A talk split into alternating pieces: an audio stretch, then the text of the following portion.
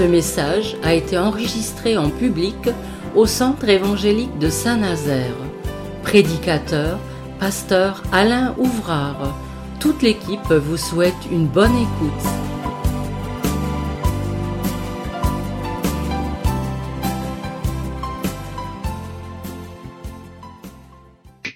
Je trouve que c'est un des plus beaux passages de la Bible. Nous voudrions voir Jésus. Ah oui.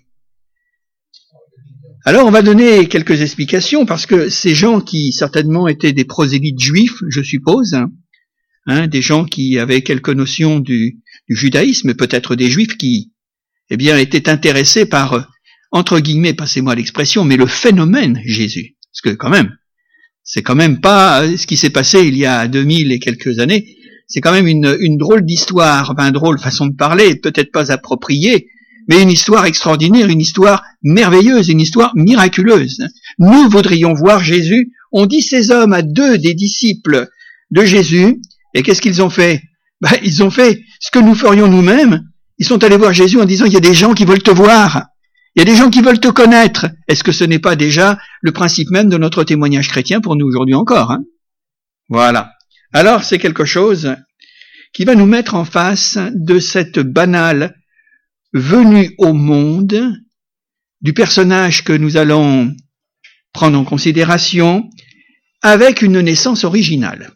Parce qu'il faut quand même dire que quand on regarde les récits de Matthieu ou encore de Luc, ben, on s'aperçoit que c'est quand même assez particulier comme histoire. Franchement, avec euh, mélangé de révélations, mélangé de, de, choses assez étonnantes et voire surnaturelles, parce que une euh, une jeune fille euh, vierge qui met au monde un enfant, c'est quand même, euh, bah, ça sort un peu du commun, hein unique, unique.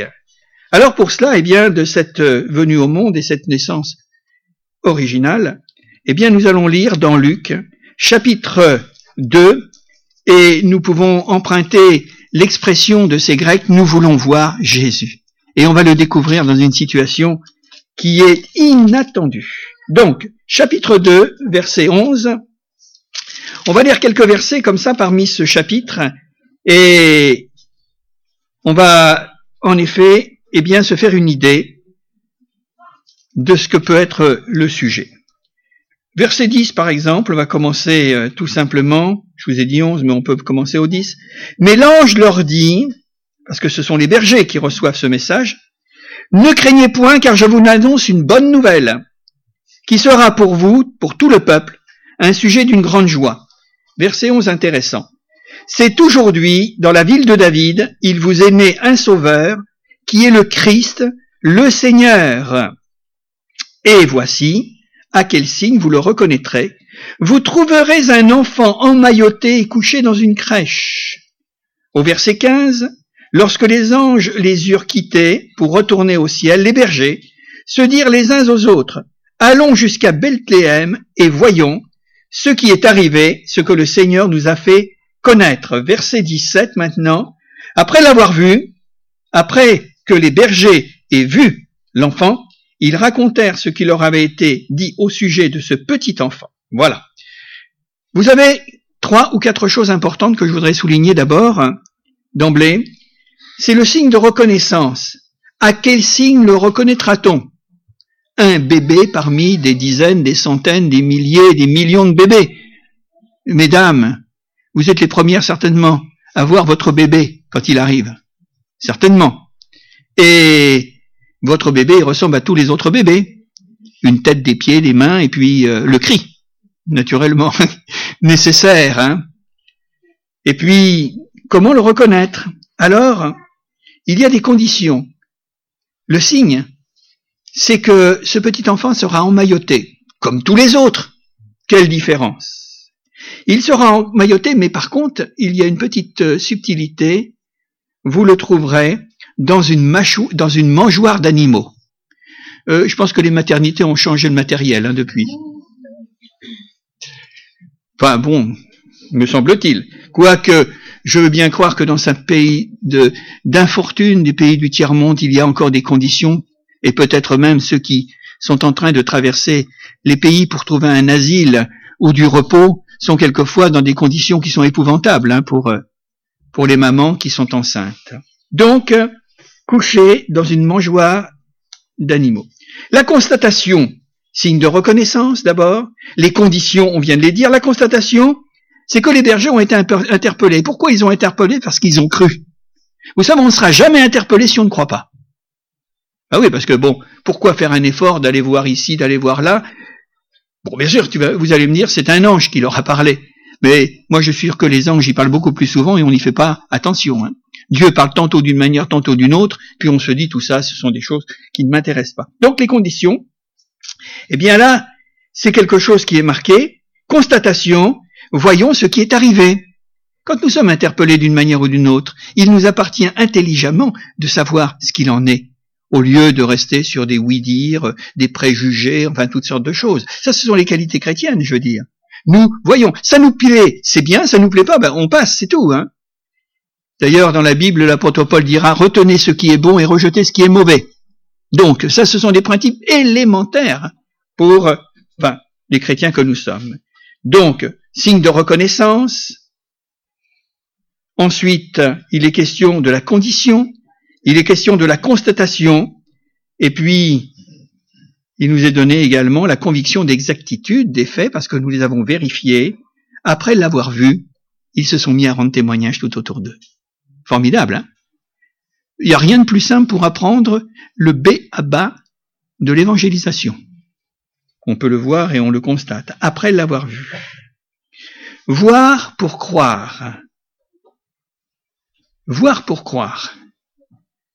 Il y a un principe que Jésus va nous dire, croyez d'abord et vous verrez ensuite. Ça, c'est le principe, hein, on le dit. Mais il y a toutes sortes de curiosités, et nous allons les découvrir d'ici quelques instants, toutes sortes de curiosités, et les mobiles à la curiosité. Les bergers ont été curieux.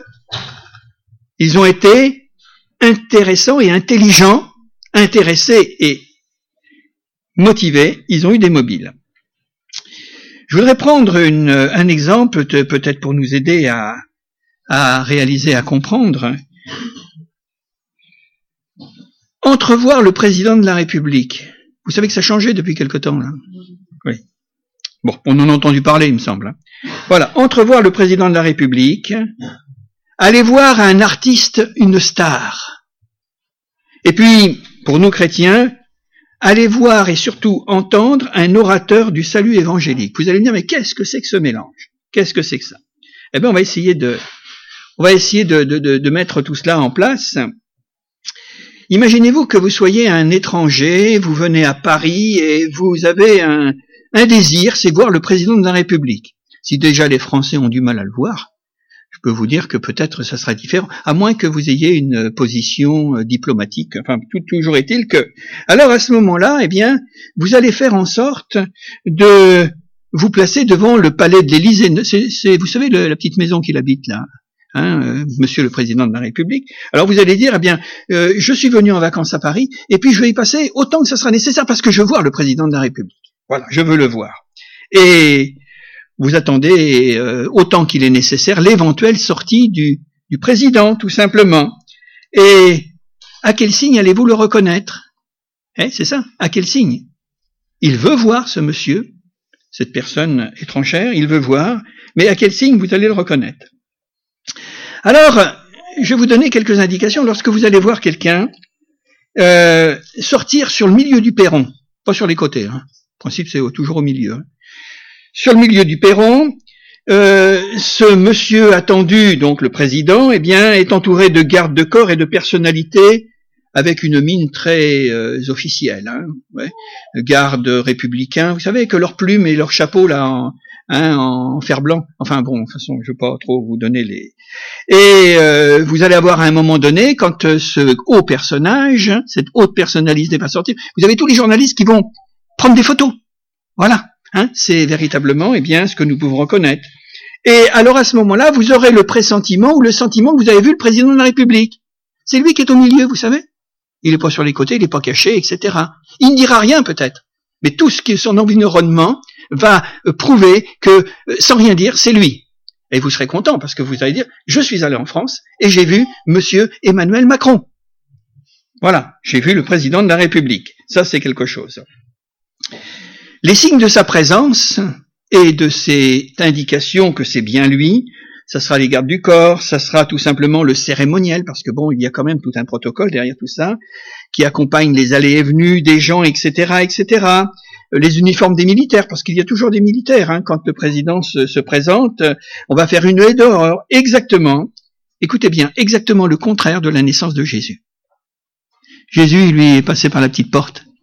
On lui a pas mis des gardes républicains autour de lui. On n'a pas fait une haie d'honneur. C'est exactement, tout simplement, et bien l'inverse. Parce que finalement, ce qui est intéressant, c'est que Dieu a choisi, pour nous parler du salut, qui est hautement qu'une politique temporaire ou temporelle.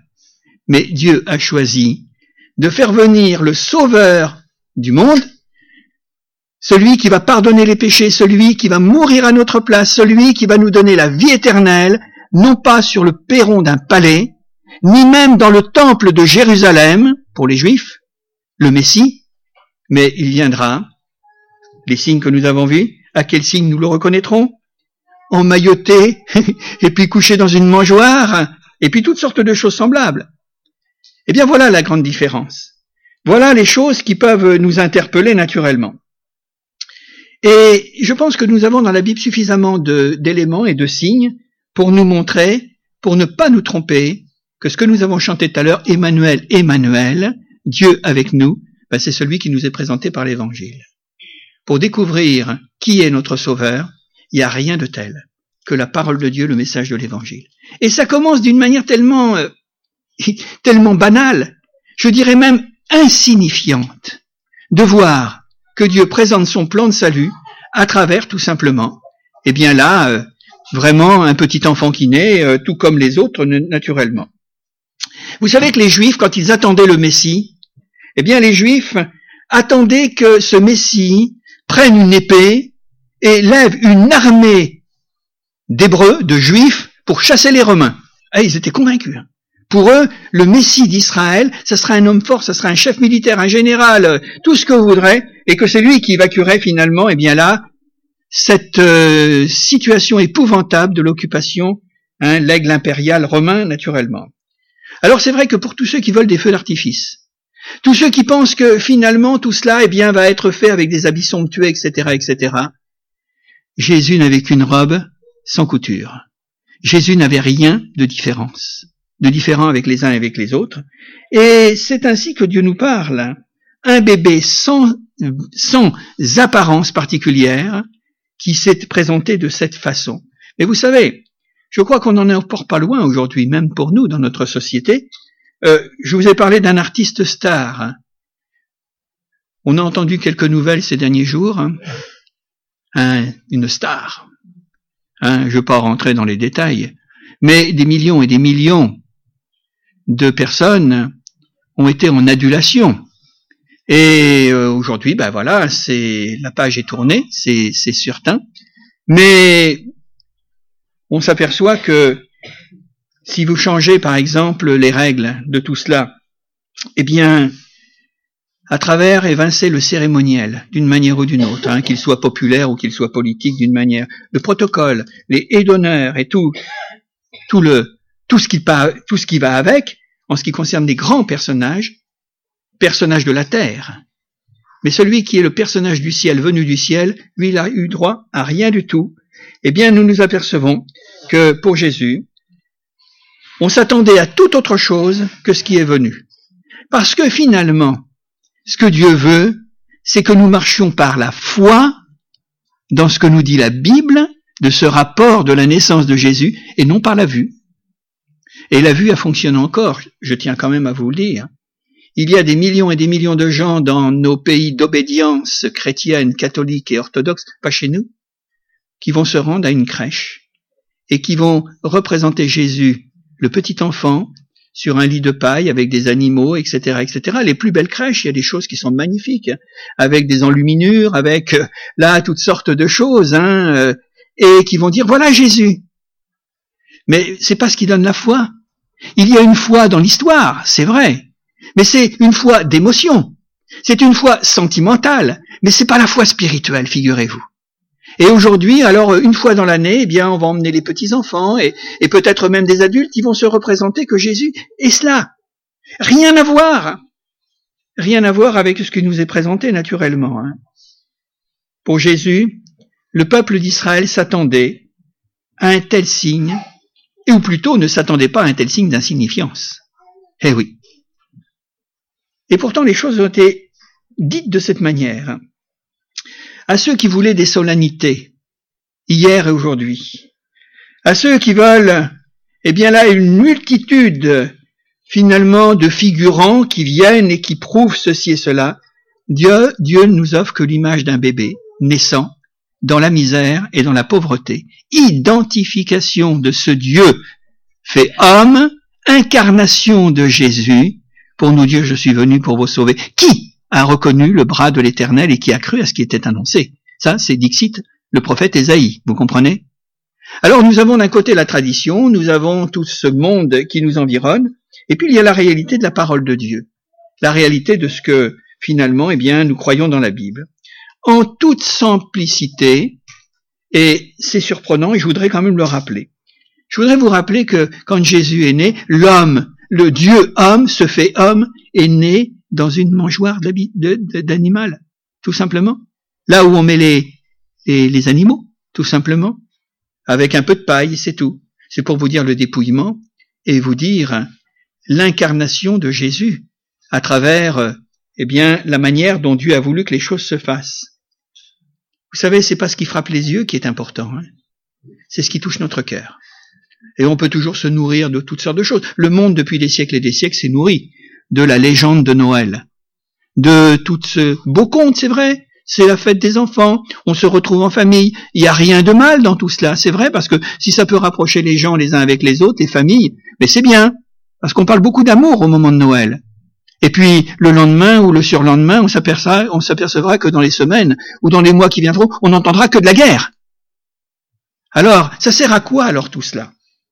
Eh bien, ça sert tout simplement à nous, interpeller que ce n'est pas dans la vue, ce n'est pas dans un sentiment euh, subjectif que nous nous donnons à nous-mêmes, mais c'est au fond de notre cœur. Et on va le voir à travers quelques démarches complémentaires. Oui, coucher dans une mangeoire, et quelle déception pour ceux qui attendaient tout simplement, eh bien là, euh, eh bien autre chose. Je voudrais vous dire que Dieu est avec nous. De cette manière-là. De cette façon-là, Dieu est avec nous. Et si nous voulons tout simplement, eh bien, une preuve, oh, vous savez, euh, on voit la venue de Jésus, mais quand on voit la venue de David, quand il va être intronisé roi, il ne le sera pas tout de suite, hein, il faudra qu'il attende à peu près 30 ou 40 ans. Hein. C'est long, hein Oui, 30 ans au moins. Hein Mais à un, moment donné, le, prophète Samuel va le moindre au nom de l'Éternel d'Israël, le, Dieu d'Israël.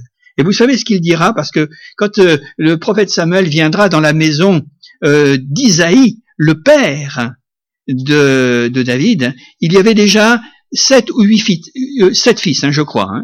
Alors, quand le premier s'est présenté, hein, c'est dans 1 Samuel chapitre 16, lorsqu'ils entrèrent, euh, Samuel se dit, en voyant Eliab, qui était l'aîné, qui était le plus beau, le plus fort, certainement il aurait fait un roi extraordinaire, Eliab, hein, naturellement. Certainement, dira le prophète, loin de l'Éternel est ici devant lui, devant moi. Et l'Éternel dit à Samuel, ne prends pas garde à son apparence et à la hauteur de sa taille, car je l'ai rejeté, car l'Éternel ne considère pas ce que l'homme considère, l'homme regarde à ce qui frappe les yeux, mais l'Éternel regarde au cœur. Et ça, c'est important tout ce qu'il y a de décorum, tout ce qu'il y a de structure pour essayer de faire rêver les gens en l'espace de quelques jours, au moment où la nuit est la plus complète sur notre planète, donc le temps de Noël, où on allume des lumières de tous les côtés, Dieu sait très bien que tout cela, c'est, eh bien là, euh, pour enchanter, pour euh, consoler, si vous voulez, mais c'est fabriqué, c'est humain tout cela. Ça n'a rien à voir avec le message cette préparation de cet enfant qui va devenir, eh bien, le sauveur des hommes à travers tout un cheminement, à travers une mission extraordinaire. On est loin de tout cela. Hein ah. De la mangeoire de cette étable jusqu'à le couronnement, la couronne d'épines sur la croix, il va s'en passer des choses. Et c'est déconcertant l'évangile. Pour celui qui a le cœur ouvert, celui qui veut savoir, le curieux, je dis, le curieux, sage et intelligent, mais Dieu va lui révéler. Je pense qu'il l'a fait pour nous. Et quand nous ouvrons la parole de Dieu, nous ne discomptons pas la parole de Dieu. Certains diront, incrédules, diront, mais tout ça, ce sont des histoires pour endormir les enfants, et hein, ce sont des belles histoires. C'est vrai que c'est des belles histoires.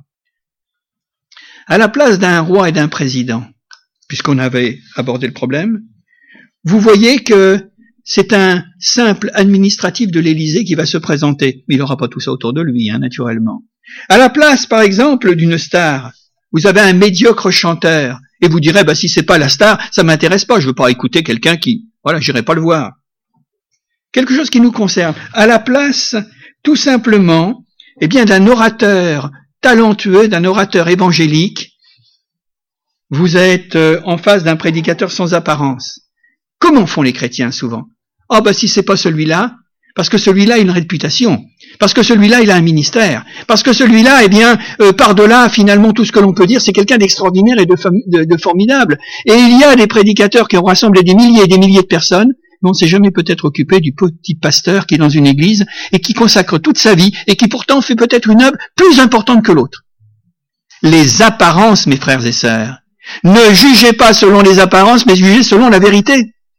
Alors que si on cherche un président, si on cherche peut-être une star de la vie euh, hein, sportive ou autre chose, ou les chanteurs, et, et, ou même, même nous-mêmes, nous avons cette propension à dire, eh bien voilà, cet homme parle bien, ce pasteur parle bien, mais c'est pas de bien parler qui est important, c'est qu'il soit rempli du Saint-Esprit, que nous sachions le reconnaître, que l'Esprit de Dieu est sur lui. Et non pas des gens qui ont du talent, qui parlent bien, etc., etc. Et même faire des miracles, parce que je vous dirais que, franchement et honnêtement, euh, c'est pas un pasteur qui fait un miracle, c'est pas un orateur qui fait le miracle, c'est le Seigneur qui fait le miracle. Et ça, c'est important. Je suis en train de remettre les choses en place, peut-être, non? Ouais. Eh bien, écoutez, allez passer votre semaine devant l'Élysée et vous me direz si vous voyez Monsieur Macron. Et vous m'envoyez une photo, hein. vous faites un selfie avec lui, vous savez? Comme ça, j'aurai la preuve. Bon. Eh oui. La question qui vient maintenant, brièvement, à Noël, qu'attendons-nous? Qu'est-ce que vous attendez? Euh, Tu as pensé à mes cadeaux? Tu sais que j'ai besoin d'une Rolex, euh, j'ai besoin de toutes sortes de choses. Qu'attendons-nous à Noël? Ben, Vous savez que votre cadeau, il est déjà là. Il est déjà là, votre cadeau. Et prendre conscience que Dieu nous a fait le plus grand don, le plus grand cadeau, qui n'a jamais été fait à l'humanité, et à des gens qui ne méritent pas d'avoir de cadeaux. eh bien, c'est ça justement Noël, c'est ça. Nous allons faire rapidement un tour d'horizon, parce qu'on va laisser après les enfants, un tour d'horizon sur la galerie des hommes qui se sont rapprochés de Jésus pour le voir, figurez-vous. Et c'est intéressant. Dans les premiers, alors que Jésus était un enfant naissant, un bébé, il y a un homme qui s'appelle Siméon. Et il a eu envie de voir le salut de Dieu. Et il dira, il avait reçu cette promesse de la part de Dieu qu'il ne mourrait pas avant d'avoir vu le salut de Dieu. Le salut de Dieu, il n'a pas d'autre nom que le nom de Jésus. Nous voulons voir Jésus, un homme âgé, Siméon. Et pourtant, il a pris le bébé dans ses bras et là il a prophétisé sur la vocation de cet enfant je ne mourrai pas que je n'ai vu le salut de Dieu, que si tous les hommes, les milliards d'hommes qui sont sur la terre pouvaient dire la même prière, je ne veux pas mourir avant d'avoir vu le salut de Dieu, ben je pourrais vous dire que ce serait quelque chose d'extraordinaire. Le monde serait changé. Hein. Alors un autre personnage qui est complètement à l'inverse, c'est Hérode. Hérode le Grand et son fils, 30 ans plus tard. Hein. Hérode, lui, avait une curiosité, il voulait voir, il a demandé hommage en disant, mais allez voir et vous me direz où il est pour que moi aussi j'aille l'adorer. Quand on sait que ce triste individu voulait voir Jésus pour le faire mourir, comme il a fait mourir les enfants de Bethléem. C'est sinistre, hein Il y a les foules qui venaient pour voir Jésus, mais avec des intentions qui n'étaient pas toujours très pures, parce qu'ils voulaient voir un faiseur de miracles. Ah, il a ouvert les yeux des aveugles. Il a fait marcher un paralytique. Il a changé l'eau en vin.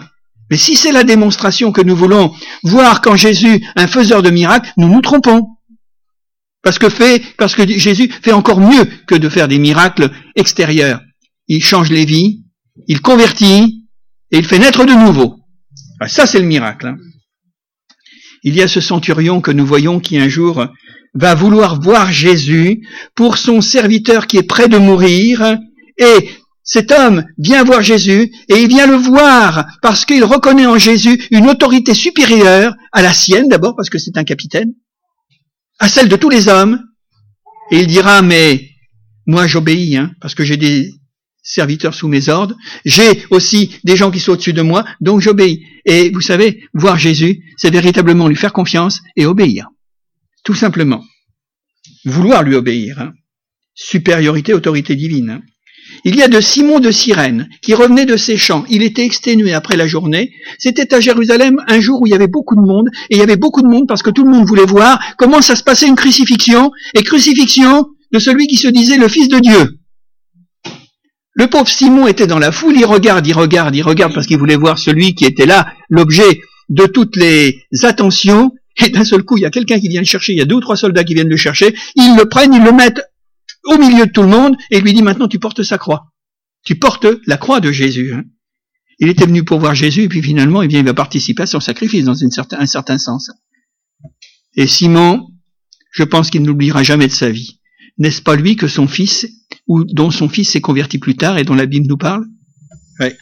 Et puis, il y a également Marthe et Marie, l'une après l'autre, ont voulu voir Jésus parce que leur frère était mort. Ah, si tu étais ici, mon frère ne serait pas mort. Et nous voyons que Jésus va faire la plus grande des choses qui soit, c'est qu'il va ressusciter Lazare. Ça, c'est extraordinaire aussi. Hein Il y a Nicodème qui, lui, est venu voir Jésus de nuit, parce qu'il voulait pas le voir de jour. Et vous savez pourquoi il voulait pas le voir de jour Pour qu'on ne le voit pas de jour. Tout simplement, qu'on s'aperçoive qu'il va venir en catimini, pour pas que sa réputation à Nicodème, eh bien là, soit altérée.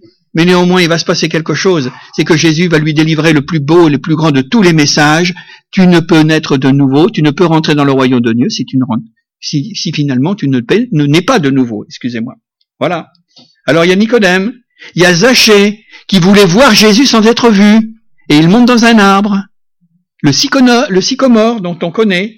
Il y a Pilate, Pilate également, que, qui cherche à voir Jésus. Et il va y avoir cette ironie, il va dire à Jésus, qu'est-ce que la vérité? Qu'est-ce que la vérité?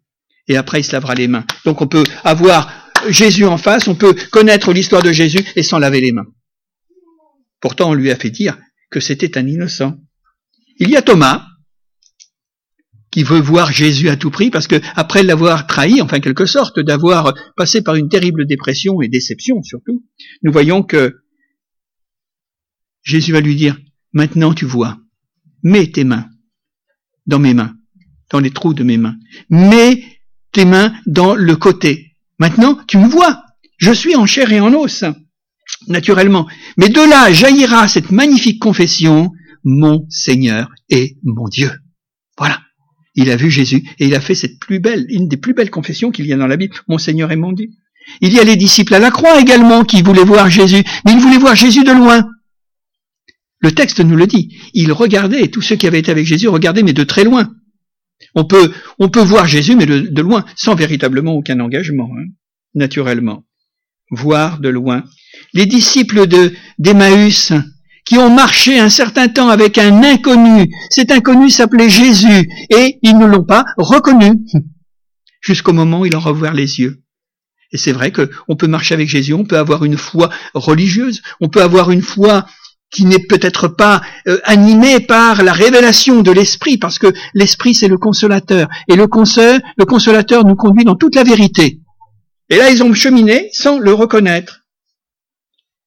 J'aime bien cette parole. Quand euh, Jésus dira, à un moment donné, je crois que c'est dans l'affaire de Nathanaël, quand il dit ceci, venez et voyez. Venez et voyez. Non pas de voir seulement avec les yeux de notre tête, mais les yeux de notre cœur. Qui aurait cru que le plan de Dieu, le plan de salut, se déroulerait avec un petit rien? Quand je dis un petit rien, je pense à la naissance de Jésus. Un petit enfant semblable, insignifiant comme tous les autres. Rien de différence avec les autres enfants. Et pourtant, c'est là où le plan de Dieu s'inscrit. Et c'est là, à partir de ce petit rien, que tout finalement va changer le monde et le cœur des hommes et la vie en quelque sorte. Parce que le royaume de Dieu ne vient pas à frapper les regards. Il faut que nous en finissions, nous chrétiens évangéliques de l'esprit, chrétiens de Pentecôte, charismatiques, que nous en finissions à vouloir toucher, sentir, croire d'une manière ou d'une autre avec nos sens, avec le sensitif. La parole de Dieu est suffisamment instructive pour nous amener à avoir des convictions dans ce que Dieu nous dit, dans les promesses qui nous sont données. Le royaume de Dieu ne vient pas frapper les regards. Et la déclaration de Jean, et je terminerai sur cette note, quand il est dit cette parole, parce que Jean était un proche, il a vu Jésus, il a été près de Jésus, il a penché sa tête sur la poitrine de Jésus. Écoutez, ce qui était de le commencement, ça nous rappelle ce que nous avons vu il y a une quinzaine de jours, hein, quand il est question du prologue de Jean dans l'Évangile. Ce qui était dès le commencement, ce que nous avons entendu, ce que nous avons vu de nos yeux. Nous voulons voir Jésus, ce que nous avons vu de nos yeux, ce que nous avons contemplé et que nos mains ont touché concernant la parole de vie, et la vie a été manifestée, et nous l'avons vue, et nous lui rendons témoignage, et nous vous l'annonçons, la vie éternelle, nous vous annonçons la vie éternelle qui était auprès du Père et qui nous a été manifestée. Ce que nous avons vu et entendu, nous vous l'annonçons à vous aussi, afin que vous aussi, vous soyez en communion avec nous. Mes frères et sœurs, ce que nous savons, ce que nous avons vécu, la foi qui est la nôtre et qui procède de la vie de l'esprit, mais nous avons besoin de le porter autour de nous. Portons la bonne nouvelle partout. Répondons-la autour de nous. Parce que notre foi, elle est, elle est forte. C'est une foi spirituelle, tout simplement. Et de dire, pour les contemporains, quand ils ont vu Jésus, nous n'avons jamais rien vu de pareil. nous n'avons jamais rien vu de pareil. Je finis. Nous voudrions voir Jésus. Les véritables convictions, les fortes convictions qui doivent être les nôtres et qui doivent être entretenues et confortées ne dépendent pas de nos yeux, mes frères et sœurs. Qui d'entre nous aurait vu un petit bébé en disant c'est le Messie d'Israël et c'est notre sauveur Personne d'entre nous. Ce n'est pas avec nos yeux, mais avec l'état de notre cœur. Seigneur, crée en nous un cœur pur et un esprit bien disposé. Donne-nous de ne pas nous attacher à l'apparence, mais que ton esprit nous donne des convictions et éclairé par ton esprit, alors à ce moment-là, nous verrons. Et surtout, ne laissons pas Jésus dans une crèche. Ouais. C'est véritablement le témoignage d'une indigence spirituelle ça, c'est l'histoire. Une histoire qui a été enjolivée, une histoire qui a été brodée, une histoire qui, tire de quelques éléments de notre texte, ça c'est vrai. Mais rester finalement sur cela, mes frères et sœurs, c'est ne pas avoir grandi dans la connaissance et dans l'instruction que Dieu nous donne à travers l'écriture sainte. Ne le laissons pas dans la crèche. Tu ne te feras pas d'image taillée, tu ne te feras pas de représentation de ce qui est dans le ciel et sur la terre. Non, pour nous, Jésus, nous ne le connaissons plus selon la chair, nous le connaissons selon l'esprit. Parce que Jésus est mort pour nous, Jésus est ressuscité, ce petit bébé a vécu et il est devenu un homme, il était, eh bien là, à la grande surprise de l'humanité, celui qui nous apporte le salut, naturellement. Alors ne le laissons pas dans la crèche, parce que là, très peu l'ont reconnu, très peu le reconnaissent encore. Et ce n'est certainement pas cette vision et cette approche qui va nous amener à naître de nouveau. Que Dieu nous bénisse ce matin, que Dieu nous donne sa grâce. Et nous allons simplement prier, puis nous allons laisser maintenant la place eh bien, aux enfants qui ont une petite prestation avant de terminer ce culte. Et nous allons donc demander à Dieu sa grâce et sa bénédiction sur chacun d'entre nous. Seigneur, je te rends grâce et je te remercie, parce qu'il y a de belles histoires dans la Bible, et des histoires que nous ne voulons pas nier parce que bon, euh, non, elles sont là. Mais Seigneur, donne-nous, nous les hommes, de ne pas exploiter, Seigneur, d'une manière charnelle, d'une manière religieuse, d'une manière même parfois superstitieuse, eh bien là, de nous euh, conforter avec des traditions, avec des rites qui ne parlent pas, qui finalement, Seigneur, n'ont aucun message, n'ont aucune signification, Seigneur, dans ta bonté, dans ta fidélité. Nous voulons te rendre grâce et te remercier parce que tu es vivant et tu es fidèle. Et je te demande que tu confortes notre foi en ce qui concerne, Seigneur, ces révélations du Fils de Dieu, particulièrement dans ces temps où le monde chrétien est en train de célébrer certaines choses, Mais Seigneur, notre célébration à nous, c'est un Christ vivant, un Christ ressuscité, c'est un Christ qui s'appelle Emmanuel, et un Christ qui nous dit que Dieu n'est pas contre nous, mais que Dieu est avec nous, et nous te bénissons et nous te rendons grâce. Dans le nom de Jésus. Amen. Amen.